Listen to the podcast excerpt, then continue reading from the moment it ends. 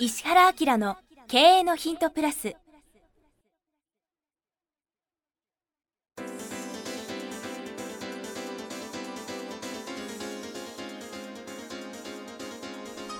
ポッドキャスト石原明の経営のヒントプラスは勝てるビジネスモデルや売れる仕組みの作り方。経営者や起業家が持っておくべき能力とその磨き方。リーダーの育成や強い組織の作り方などについて経営コンサルタントの石原明がリスナーの皆様からのご質問に直接お答えする形でお伝えしていく番組です。企業を継続発展させるためのノウハウを提供する日本経営教育研究所がお届けいたします。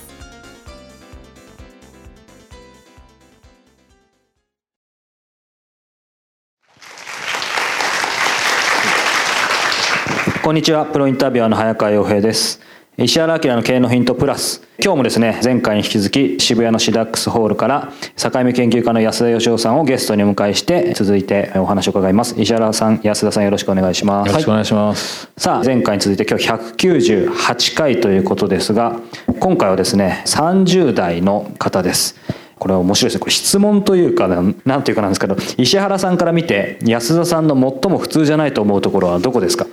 逆に安田さんから石原さんの最も普通じゃないところも聞きたいです。よろしくお願いしますということで。これ質問じゃないですがはい。長くお付き合いをしていますが経営者時代も見ているしまたねビジネスにこう携わってるんですけど安田さんの魅力っていうのはですねそのまあ経営者でありながら収益をものすごく追うところも持ってるんですよ。だけど同時に何ですかね社会的に価値のあるものとか自分が興味を持ったところに対してものすごく関心持ってものを作り上げていくっていうんですか、だからクリエイターの気質がものすごく大きくて、え魅力的だなと思うんですね。でその独特の切り口が独特すぎておそらく日本で一人みたいな感じのところに入っていくのは面白いですよね。だからなんかこう定期的に会ってないと全然楽しくなくなっちゃうんで、うん、この何すんの何すんのっていつもこう関心持ってる、もう本当数少ない人ですね、はい、えちなみにお二人は何年ぐらいのお付き合いもう何年ぐらいもう10年ぐらい経つんじゃないですか。10年ぐらい経ちますよね、えーそれ最初の本当のきっかけってどんな感じだったんですか？ひょんなことからもともと安田さんの会社さんのリーダーの人が僕の本を読んで、うん、安田さんが読んでなんか痛く面白がっていただいて、会社に呼んでっていうところが始まってそこからあのいろんなビジネスを一緒にお手伝いしたり僕が相談したりっていう感じですね。それこそ、まあ、せっかくなんでねあのお二人の本音を入れる聞きたいんですけどそのひょひょんなことからということで、まあ、来てもらって、はい、そのまあ、安田さんも最初に石原さんを会った時の印象とか も含めてどんな感じだったのかって結構正直に言ってもらえると面白いんですけど「断ることを覚えなさい」っていう本だったんですね、はい、営業マンは断ることを覚えなさい僕もあのお客さんを選ぼうと選びたいと社員に言ってたんですけど世の中全般的に今は結構そういうのがだんだん普通になってきてますけど、うん、お客さんを断るとかお客さん選ぶなんていうのはそんな失礼なことないだろうみたいなのが99.99%の人がそう思ってる時に、お客様神様とも、えー、そんな本書いてる人いるんだと思って。うんどんな過激な人なんだろうと思って貼ってみたら、全然過激じゃなかった。意外に普通で柔らかく過激じゃなかった。はい、えー過激じゃないけどでもやっぱりそれこそこの方質問してるように普通じゃないところはあるわけですよね。まあその本自体もそうでしょうけど。石原さんのどこが普通じゃないかっていうことに気づくのに、うん、僕はあの結構人間に興味があるんで研究するんですけど、はい、僕と石原さんの多分一番大きな違いはですね石原さんって答えを即答するじゃないですか。うん、僕は答えを出すのに3年とかかかるタイプなんですよ。即答と3年ですか。ええ。本当に同じことを3年ぐらい考えるっていうタイプなんですよ、うん、僕はあのずっと長い間付き合ってきてやっと分かってきたんですけど石原さんの普通の人と違うのはですね物事の本質を瞬間的に見極める力だと思うんですよね、うん、でそれがその本人以上によく分かっているっていうか何だったら本人よりも説明するのがうまいっていうか、うん、なぜ例えばこの人が売れんのかとかなぜ君は売れないのかっていうことを瞬間的に見つけてそれを言語化できるっていうことですね。うんうん、だから多分石原さんにとったら世の中は答えだらけでそこら辺に答えが散らばってて、だから多分荷物とか持ち歩かないんだろうなって思ってたんですよ。あの資料とか持って帰ったことないですよ。そうですよね。顧問先行って打ち合わせをしてもうその場で僕変えちゃうんで。うんそれまでのものはもうないよね。とかなんかそれをねずーっと蓄積してるなんかよくわかんない会社が地球上にすごくたくさんあってあれ不思議なんですけどいやでもそれは石原さんが変わってるんですよ。そうですえ でも2人とも変わってますけどね僕からこの間も あのこの間もあれだもんね打ち合わせしてて、はい。本の打ち合わせしてて企画を持ってきた人に「よくない僕質問しましたもんね」っていうかあの感想失礼なこと言ってましたね。ね。えそれ差し支えない範囲でちょっと知りたいですけど具体名出さなくても。もうとてもこう営業的にこうすごいセンスのある人っているじゃないですか。でも縦板に水をこう流すような方がいるでしょだからこっちが喋れるのが終わる前からもう答え言い始める人っているじゃないですか、でああいう人ってどんな感じかって言ったら用意してる答えだけを喋ってる人なんですよね。聞いたら「ああそれはですね」って言うから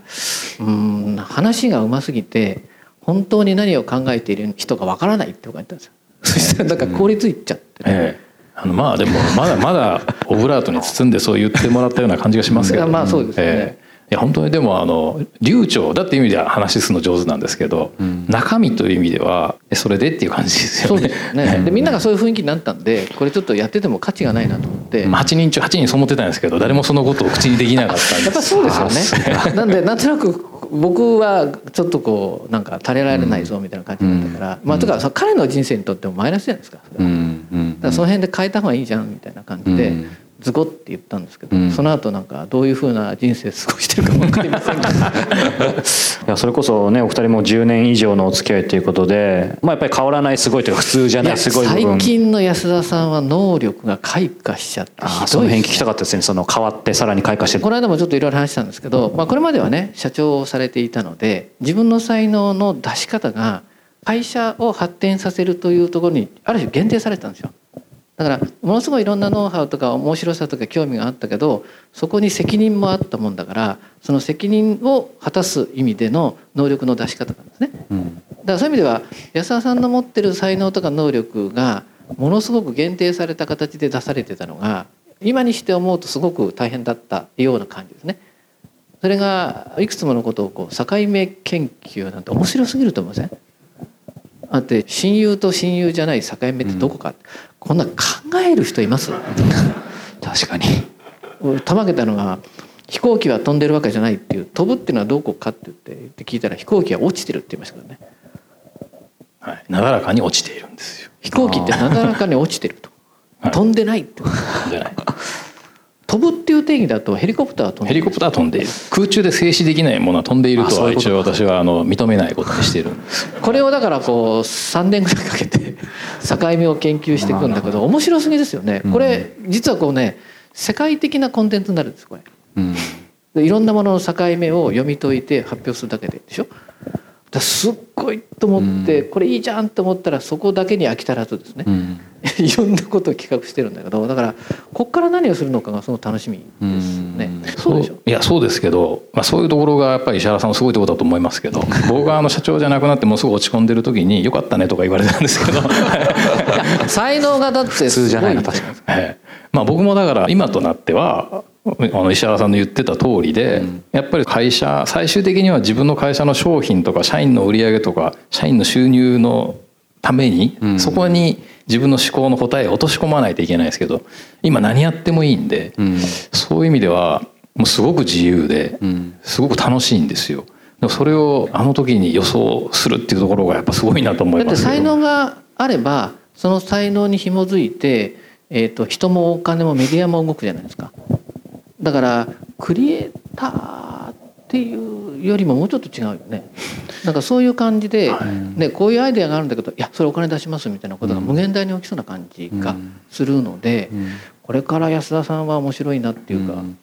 安田さんにお聞きしたかったんですけどそのやっぱりまあ僕ら社も含めて、はい。誰かをまあプロデュースするっていうのはすごく多分ご自身もその能力で長けてらっしゃってやってきたってことだと思うんですけど、はい。結構意外とその人をプロデュースとかコンサルをできても自分ができないという人結構いると思うんですけど、はい。安田さんご自身はどうですか？ご自身を俯瞰してみてどういうふうに自分の自分能力とを？プロデか才能ュースする能力ですか、それはやっぱり結構真面目なんでこう見てて 訓練したんですよ。訓練。ええ。どうやれば人に注目されるのかとか、どうやったら取り上げられるのかとかですね。いや本当ですよ、ええこうやって人前でしばらくねすっごい真面目なことやってましたよ。だから可愛くいろいろやってみたやってましたね。最近ピント合ってきましたよね。最ご自身。ご自身に対するピントが合ってますよね。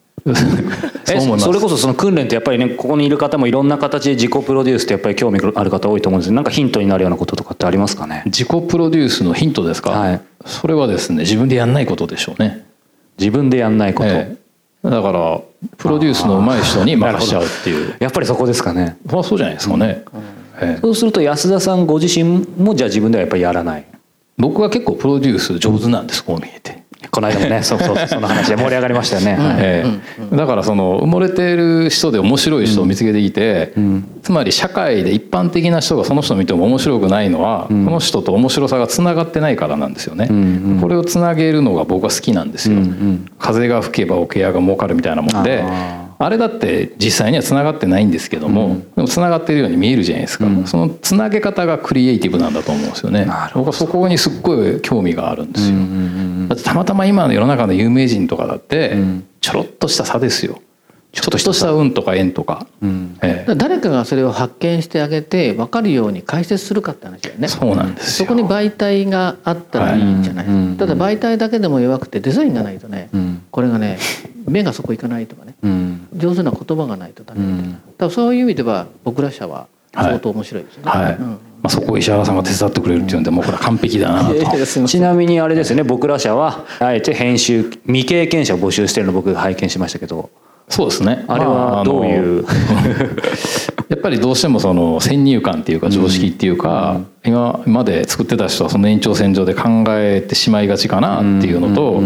経験がないとやっぱりできないんじゃないかと思われちゃうんで、経験なくてもいいんじゃないかと。そうですね。よく3年経験者っていうけどじゃあ経験ない人どうしたらいいんだっていうのもありますしね。そうですね。そうかと。あのね世の中にはお金をかけずにやる方法が上と下に2つあるんですよ。上と下に。うん、お金がないからごめんって言ってその辺にいる人にだけ協力を仰ぐっていうやり方と、お金がないって言って本当にお金がないので手伝える人だけ手伝ってって言ったら、うん。完璧に自分のビジネスで収益上げちゃって、うん。自由になってるレベルっていう人がいてじ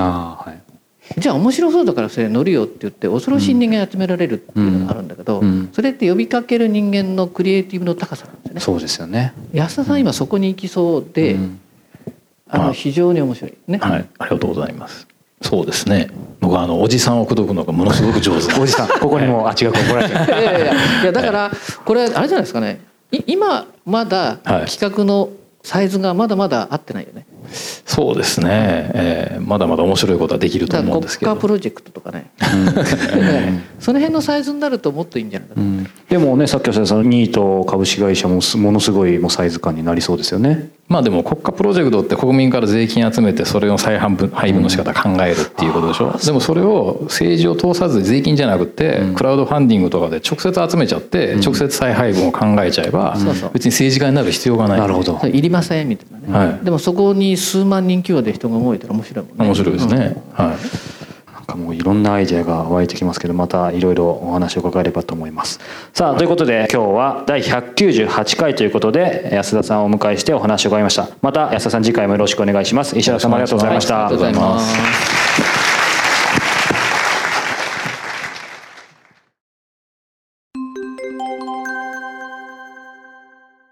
さあ、えーここでえー番組からお知らせです。えーすでにご存知の方がもえーいらっしゃると思いますが、えー石原家の経営のヒント、このプラスからですね、えー発展した、えーバージョンとして、えーこの度石原明の経営のヒント、プレミアムというのがですね、はいえー誕生しました。はいこれはどんなコンテンツなんでしょうか？ポッドキャストとの違いとかも教えていただけると。、今の無料のポッドキャストは Q&A の形式で質問に対して僕がお答えしてますよね。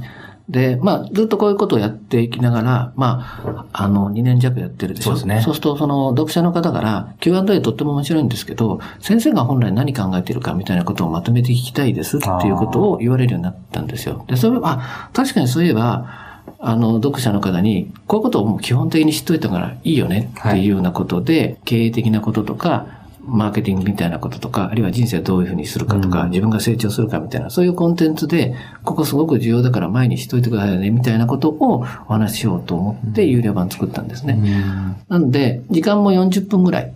メインのコンテンツを作ってお話ししてますし、プラスアルファで、あの、非常に面白い、僕はコンサルなんで、こういう切り口でビジネスやってますよっていう企業を、まあ、10分ぐらい紹介して、はい。それから、あの、本はやっぱりすごく有効じゃないですか。で、この本読んでっていうのも、最近流行してる本だけじゃなくて、あの、これ非常に役に立つから、ちょっと絶版になってるけど、探して読んでみてくれるみたいなことも含めて、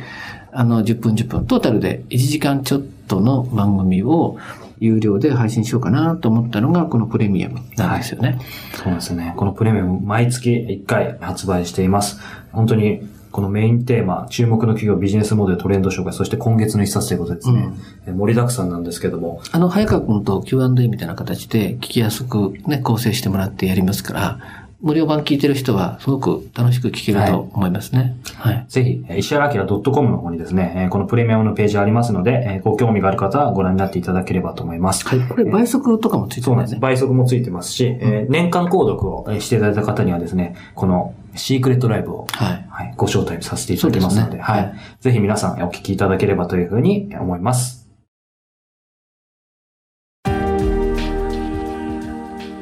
今日のポッドキャストは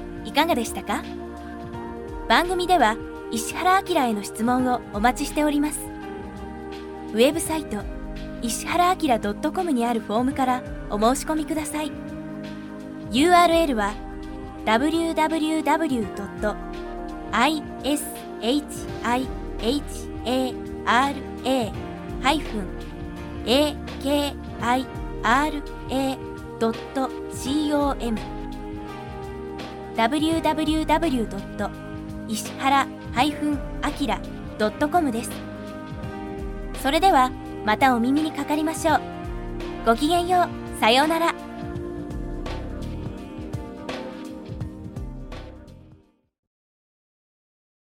この番組は提供日本経営教育研究所プロデュースキクタス早川洋平制作協力若菜はじめ。ナレーション、岩山千尋によりお送りいたしました。